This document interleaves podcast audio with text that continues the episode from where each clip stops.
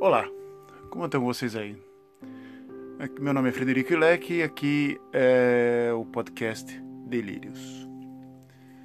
Ontem fui dar uma volta, resolvi dar uma bela uma volta aqui com minha esposa e filhas e de repente entrei no local, mais de 60 pessoas aglomeradas dentro do local, todo mundo sem máscara, tomando cerveja, uma espécie de uma festa, mas não era oficialmente uma festa. Pessoas de classe média alta, aparente, aparentemente, né, pela, pelo, pela roupa ou pelos carros. Ligou para a polícia, não vem, a polícia não, não vai atuar ninguém. Era um dia bonito, 20 graus. E nenhuma distribuição de multa nem nada, uma espécie de ok, a gente não viu nada. Você acha que eu tô aonde? Tô no Brasil? Não, eu tô na Holanda, cara. O castelo era o Castelo Lembrecht, aqui na região de, bem perto de onde eu moro, um local muito bonito. Eles fizeram umas, eles abriram a porta do castelo, oferecendo café, cerveja para todo mundo. Ninguém entra no local, fica mundo lá de fora, todo mundo aglomerado. Um dia bonito, um bom lugar para ler um livro, né? Não, um dia frio, um lugar para ler. Djavan.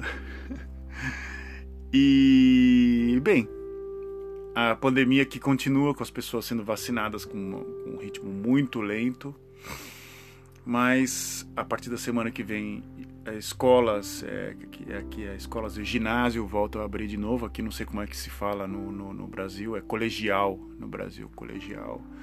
E alguns cursos técnicos e universidades começam a abrir uma, uma ou duas vezes por semana é, profissionais de saúde foram primeiro foram vacinados, velhinhos depois. E eu acho que depois vem, vão entrar os professores na lista. Professores e assim por diante. Bem, é, se você está aqui ainda nesses 2 minutos e 12 segundos, tô suíço hoje, olhando até o tempo aqui, né? Eu vou começar a descrever aqui. É, algumas pessoas me perguntam, algumas pessoas que fizeram faculdade comigo, falam assim: ah, pô, por onde tu anda, o que tu fez, ou coisa do gênero. Bem, eu vou descrever para essas pessoas, ou as pessoas curiosas, a minha breve carreira como jornalista. Foi muito breve, breve mesmo. Eu era um dos alunos mais entusiasmados da classe, um dos caras assim que levantava pautas e discutia. E eu era o mais velho, tinha basicamente uns oito anos de diferença do resto da classe. Oito ou nove anos, eu era um dos mais velhos. Eu tinha feito já curso técnico, eu tinha me formado em, em eletrotécnica em 95, acho eu. Eu me lembro, 95, 96. E eu me mudei para a cidade de Santos depois de tentar a sorte como engenheiro, não, engenheiro, ter técnica em eletrotécnica em diversas empresas. E Rio Preto para mim não, não, me encaixava com a cidade, não, não, não me pega, não, não pegava o, o jeito da cidade mesmo. É, e aí eu fui para Santos estudar comunicação. Estudar, fui estudar engenharia, para falar a verdade. Fui para lá para estudar engenharia. Trabalhei dois anos numa numa tipografia da faculdade. E nesse meio tempo eu comecei a escolher e aí de repente por um amigo eu acabei escolhendo a faculdade de, de jornalismo. Eu estava prestes a entrar me a cursar faculdade de engenharia e, e aí, dentro da faculdade, eu, eu entrei em contato com antropologia, psicologia, sociologia, todas as coisas mais legais do mundo. que eu, eu, eu era um cara extremamente empolgado e fervoroso, porque eu, eu tinha muita informação em casa.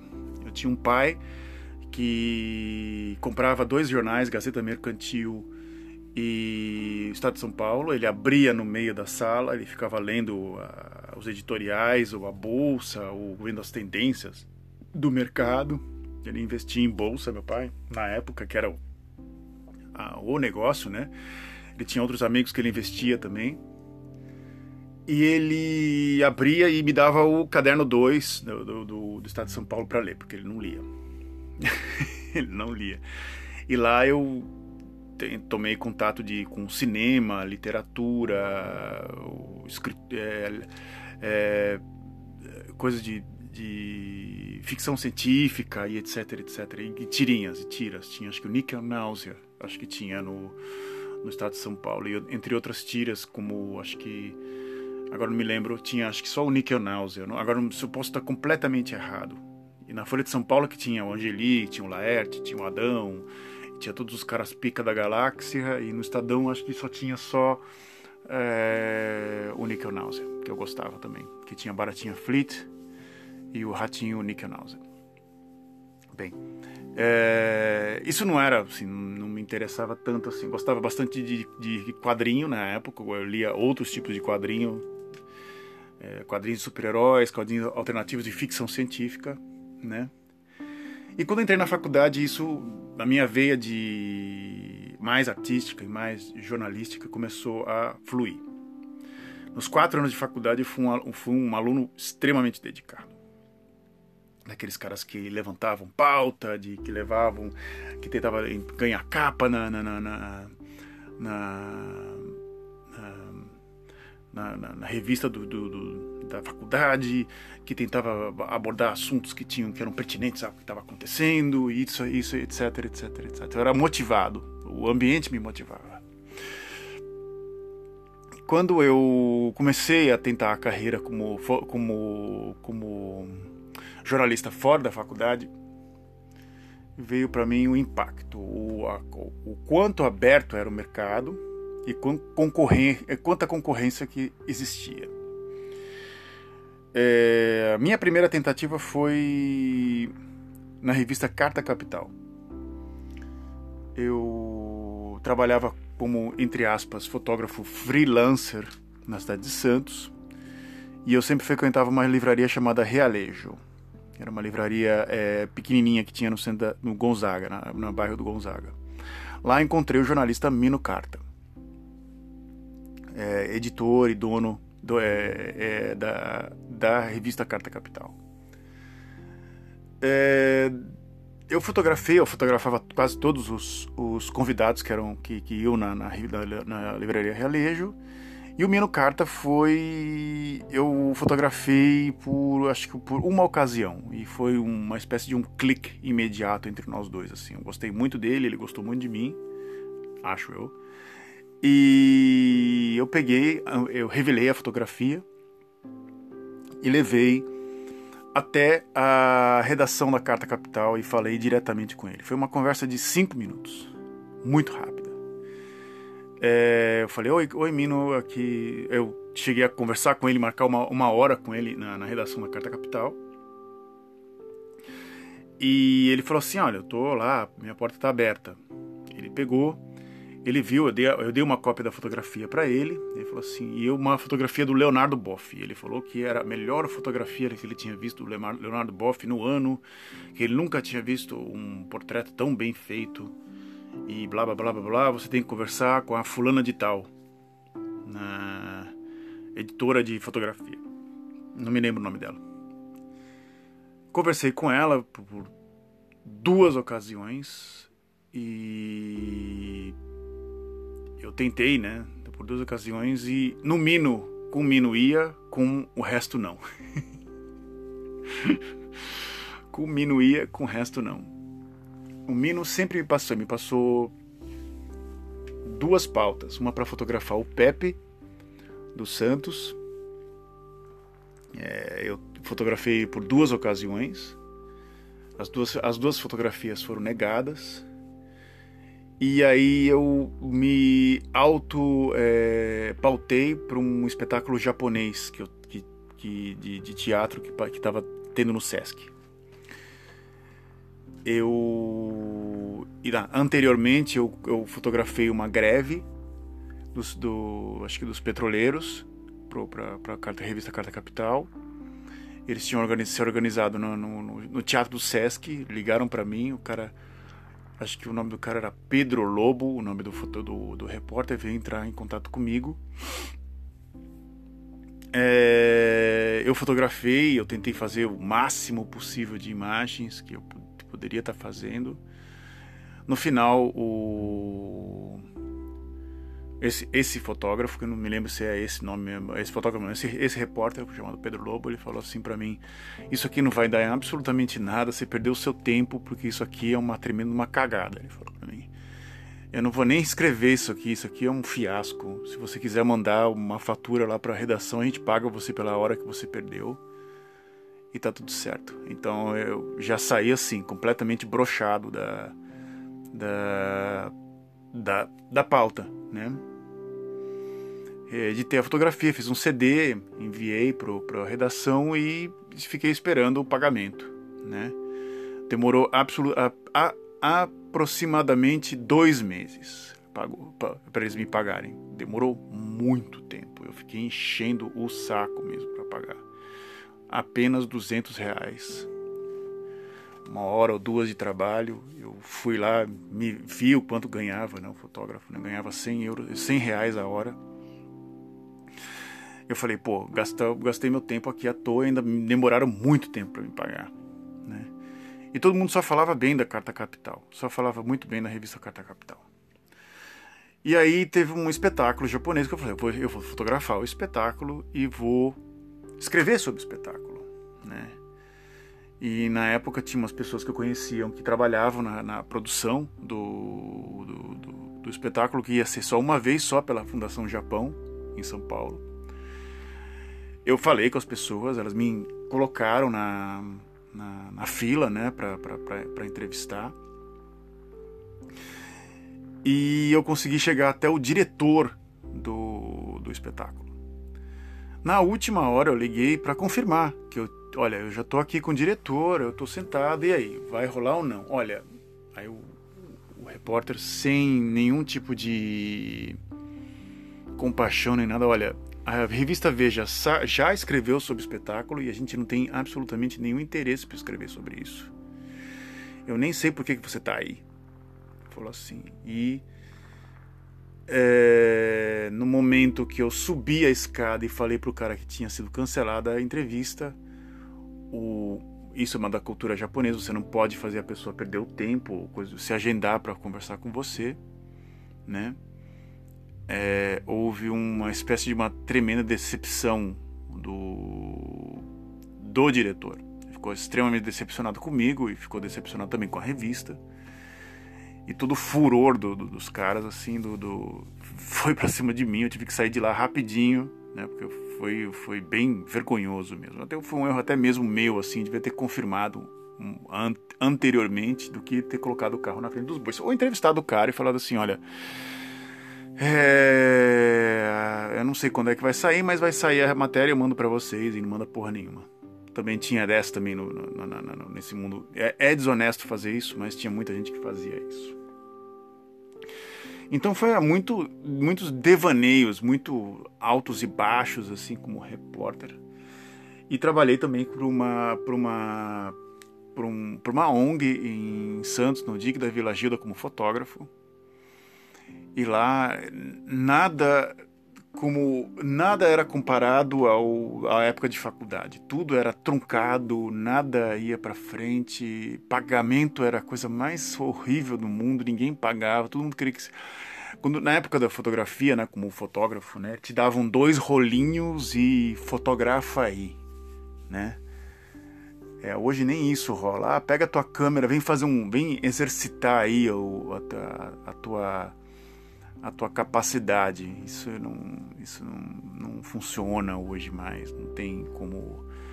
É, tem gente que ainda faz isso ainda para pegar o jeito da coisa, coisa do gênero, mas era uma espécie de uma, uma trambicagem. E começou a me deixar muito irritado isso, muito irritado mesmo. Foi quando entrei em contato com a universidade, com a Unimonte, e aí lá eu comecei a dar aula de fotografia e abandonei o jornalismo. Eu trabalhava pesquisando é, quadros ou coisas do gênero para leilão em Santos, em São Paulo, quer dizer, em São Paulo, para duas galerias, ganhava por comissão, uma comissão muito baixa também, e o tempo que eu gastava não valia a pena.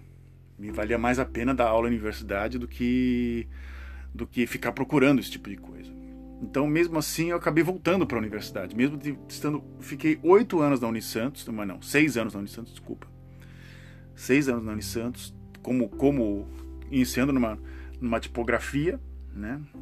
É, e devagarzinho, chegando até um ponto alto, assim, né? como, como assistente de laboratório, né? Ou até assistente de professor de fotografia, que era o que eu mais fazia, era, era tapar buraco de professor que, que faltava, né, sem eles perceberem, porque eles, eles trabalhavam. Tinha um professor que dava aula na, na, na, na, faculdade, que ele trabalhava em três empresas e ele às vezes trabalhava na no dia que ele estava trabalhando para a Unisantos, ele também estava trabalhando para outra empresa, então ele dava um cano numa empresa e ia na outra, porque pagava mais. E chegava na última hora, tipo, era até as 11h30 a aula, mais ou menos. Ele chegava entre 15 para as 11 e 11 horas para monitorar os alunos. E os alunos já tinham vindo comigo e eu já tinha monitorado eles. E ao invés de ser filho da puta com o cara e falar, ô, oh, pô, eu não vou falar, eu não vou falar nada, não vou deixar nada, eu, eu eu ainda, boa gente com o cara, ainda falava: não, não, olha, já, já monitorei, pode ficar tranquilo. Então, ao invés do cara é, ser agradecido e, e, Não, ele. completamente ingrato, virava as costas falava assim: então foda-se, eu vou continuar minha vida aqui, eu vou ganhar meu dinheiro. Né? Esse mesmo cara, eu pedi para ele uma vaga numa, num jornal para trabalhar, como fotógrafo, e ele me negou uma a vaga porque alegando que o que quem quem é, que quem é, selecionava os fotógrafos, né? Não era ele, né? E aí apareceu um amigo meu chamado Cláudio e foi até a redação, até o chefe de redação e se solucionou pela faculdade, pela Universidade de Coimbra, de Portugal. Ele era advogado ele fazia um, um pós-graduação, um, um doutorado, ou mestrado, não me lembro o que ele fazia, por alguma universidade no Brasil, e ele precisava de um horas de estágio e também de um emprego para trabalhar. E ele foi lá e conseguiu. Ele falou, não, não sei de nada, não sei nem como é que esse cara conseguiu, né? E assim por diante, aquela desculpa para boi dormir. Dessas desses fiascos como fotógrafo me ensinaram assim de que ou fotógrafo ou jornalista, né? Como perdeu a credibilidade do jornalismo no Brasil assim. Essa semana o a, a Folha de São Paulo completa, completou 100 anos, né? Para muita gente da, da, da, da faculdade trabalhar na, na, na, Folha de São Paulo era um sonho, era um nossa, era o local, né? Um cara trabalhou, um colega meu trabalhou e falou que lá era um dia desgraça.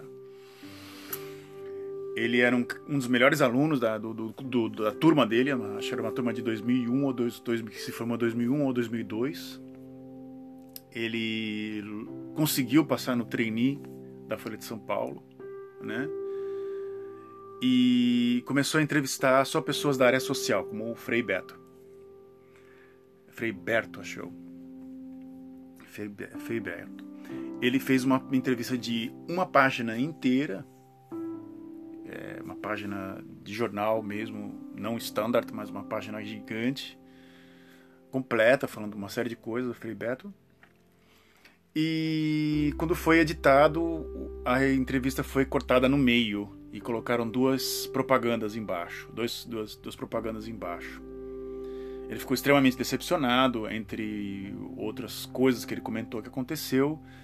E de repente ele estava no metrô em São Paulo e de repente ele viu o Messias está chegando na capa da Ilustrada. Ele estava indo para o trabalho e de repente ele viu dentro do metrô um cara lendo assim a, a Ilustrada e na capa da Ilustrada estava o Messias está chegando. Ele falou assim: Pô, se uma pessoa que que é um ignorante vê isso aqui, acho que o Jesus está voltando. Não, era o Low Reed. Ou não, era o. Não era o Low Reed, era o. Cara dos Smiths. Morrison. Era o Morrison. Que tava, tava fazendo show em São Paulo e eles pegaram esse título um pouco mais apelativo e colocaram na capa, assim. Né? eu atualmente estou às rondas da. mudando completamente de assunto, né? Da revista, do, do site o Intercept Brasil, que eu gosto do estilo deles. Era o estilo como eu escrevia na faculdade. Estilo mais seco, mais direto, com histórias com mais impactantes, né? Gostava desse estilo assim, que ninguém gostava pegava um personagem, coisa do gênero, tentava escrever e, ah não, isso tá muito pesado. Ah não, tá legal, mas não sei se vai ter, vai ter público por isso aqui, se as pessoas não querem ler isso, né? E eu sempre me deparei com, entre aspas, jornalistas na, na época, como José, José, José, Roberto Toreiro, que era o exemplo de cara bem sucedido dentro da, da área de jornalismo e literatura. É, eu não queria ser um toureiro, não queria ser um José Roberto literalmente sim, na, na escrita, na literatura sim, mas pessoalmente não. Eu conheci o José Roberto Toreiro pessoalmente e eu achei ele um tremendo idiota, para falar a grande verdade assim. Pode ser que ele ouça isso e vai falar assim: tá, eu nem sei quem você é. Eu tô um pouco me fudendo. Eu sei disso que ele vai fazer isso. Vai falar assim: ah, eu quero que você se foda, eu vou continuar aqui jogando a minha eu vou aqui vendo meu jogo do Santos e escrevendo as minhas abobrinhas nos meus livros e vendendo e ganhando dinheiro enquanto você fica falando merda no, no rádio. Bem, é, seria, seria também a, a mesma reação minha se, eu, se eu fosse famoso e, e um cara completamente desconhecido falasse mal de mim. Então, foda-se pelo foda-se, a gente continua. É... que merda. É... Bem, é eu tô agora às voltas do Intercept Brasil e tô lendo e tá me motivando de novo. Se eu fosse voltar para escrever alguma coisa, eu não sei o que eu escreveria, porque eu tô numa área completamente diferente. Eu tenho histórias assim, até uma, uma, uma colega minha do trabalho que tem uma revista que eu tô, agora eu eu tô começando é um semanário digital, eu, eu faço ilustrações tô voltando de novo, mas numa área completamente diferente, mas dentro da, da, da dentro da, da, empresa eu tô começando a mostrar o meu área, a minha, a minha veia artística, né, a minha veia mais é, fotográfica ou de desenho, coisa do gênero, eu tô pegando muito fácil. As pessoas vêm conversar comigo com uma, uma, uma, de uma facilidade muito grande e estão vindo histórias. O problema é eu o holandês é um, é, um, é um idioma muito complicado de se escrever, não é como no português, que é o meu idioma que eu falo. Então eu tenho que exercitar muito. E voltar a ser repórter de novo, para mim, é uma espécie de um, um baita de um desafio, porque é uma coisa que eu abandonei já tem uns muitos anos já, desde quando eu me formei, eu trabalhei acho que menos de um ano como repórter e depois eu abandonei, porque eu achei o, o, o mundo jornalístico um mundo não tão justo quanto eu imaginava que poderia ser. Não, até um colega meu virou para mim e falou assim: se você vê um cara é, caiu do, na, da, da, da do, do, barco e está se afogando, você fotografa ou você resgata ele? Aí eu falei para ele assim, eu acho que. Aí ele falou, não, você não precisa nem falar, eu acho que você, você vai ser o cara que vai resgatar, você não vai ser o cara que vai fotografar e depois resgatar. Impossível. E eu já fiz isso várias vezes.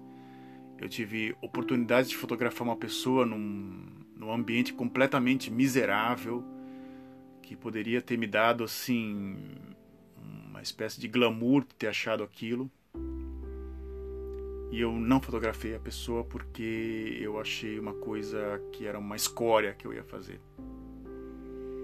Até hoje eu faço isso. Quando eu vejo algum momento, eu acho que eu tenho a obrigação de ajudar a pessoa e não de, de mostrar a miséria para ela e, e continuar ela continuar na miséria. É, eu prefiro estar nesse mundo um pouco mais fora do jornalismo, porque desde uns anos para cá acho que o jornalismo perdeu muita credibilidade e é por, culpa é por própria culpa do jornalismo. Então, mal, maus profissionais e algumas pessoas que se achavam é, os, os, reis, ou o complexo de Clark Kent, como as pessoas eles, se, eles se, se auto-explicam, é, foram muito além e agora eles criaram um monstro. E esse monstro, chamado Jair Bolsonaro, está devorando eles. Eu não sei se eu rio ou se eu choro. É, eu gostaria de rir, mas eu, tenho vontade às vezes de chorar de ver aquelas pessoas naquele cercadinho e tendo que entrevistar um boçal que cospe, que não tem nenhum tipo de. É o. É o desculpa, não vão ter pessoas que, que vão, vão querer me linchar né, no que eu vou falar, mas. O Jair Bolsonaro, ele é a figura do brasileiro médio, baixo, ou de uma grande. Não de uma grande parte, mas de um, um boçal com poder conheci vários Jair Bolsonaros assim na minha vida. Porém, um deles conviveu na minha casa e é uma espécie de um assíduo seguidor dele. E ele falava para mim: você vai se formar nisso, você vai ser um fofoqueiro diplomado. Então, logo na minha casa, a motivação já era completamente esgotada. E como desenhista atualmente, o outro lado, que seria da pessoa que eu não vou falar quem são as pessoas, né? Que pode ser que quem me conhece já sabe quem é, é me motiva para desenhar. E era uma coisa que eu, de, que eu gostava de fazer desde meus 12, 11 anos de idade. Bem, muito obrigado pela sua audiência. Hoje eu me estiquei demais. Grato por, por você ter chegado chego aqui e dado ouvidos a mim. Né? Muito obrigado. Nos falamos no decorrer dessa semana. Até mais. Tchau.